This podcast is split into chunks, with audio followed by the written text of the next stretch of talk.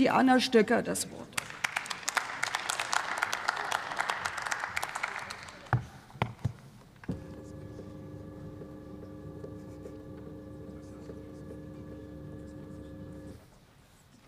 Sehr geehrte Frau Präsidentin, sehr geehrte Damen und Herren, liebe Kolleginnen und Kollegen!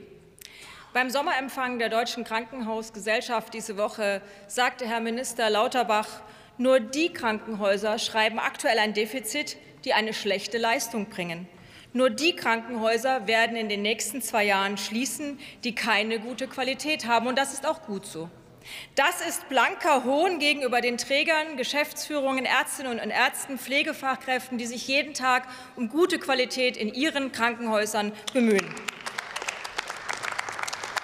Noch vor einem guten halben Jahr sagte Minister Lauterbach, kein Krankenhaus wird ein Problem bekommen, weil es die Inflation nicht bezahlen kann. Wie viel Vertrauen können Akteurinnen und Akteure in ihr Wort haben? Sind sie sich darüber im Klaren, was uns ein kalter Strukturwandel kostet? Ich kann mich des Eindrucks nicht erwehren, dass Sie ganz bewusst diesen Weg gehen und Hoffnung haben, dass Sie durch eine kalte Marktbereinigung mit nur noch wenig verbliebenen Krankenhausstandorten arbeiten müssen.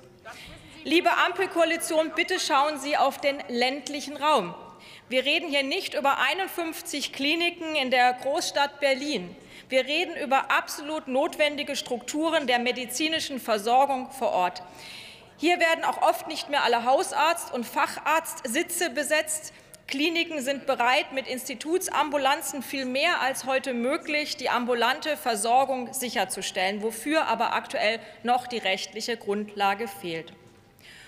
Und es kann auch nicht sein, dass nur die Krankenhäuser die nächsten zwei Jahre überleben, die öffentliche Träger haben, die die Kliniken zurzeit massiv unterstützen um die Defizite auszugleichen. Defizite nicht etwa, weil die Qualität schlecht ist, nein, weil sich die Behandlung seit Corona auf einem Niveau eingependelt hat, das nicht reicht, um die notwendigen Einnahmen zu erwirtschaften. Und ein wesentlicher Grund hierfür ist der Fachkräftemangel.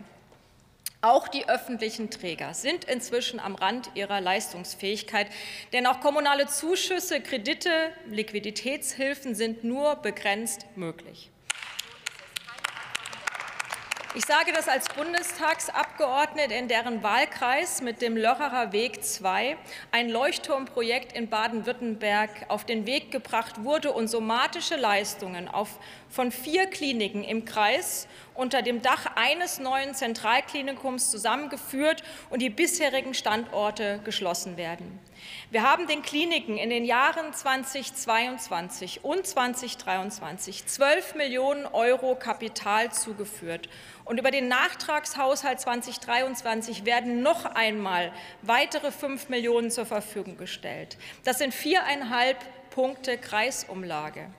Zusätzlich wurden bisher 28 Millionen Euro Liquidität ermöglicht, und die voraussichtlich in diesem Jahr nochmals aufgestockt werden müssen, wenn nicht bald Beschlüsse zur Verbesserung der Krankenhausfinanzierung verabschiedet werden.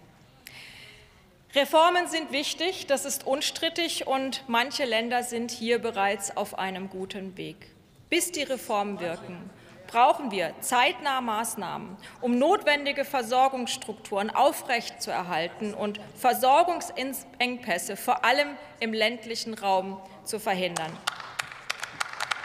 Wir brauchen eine flächendeckende, stabile Krankenhausversorgung und müssen uns fragen, was ist uns Gesundheit wert?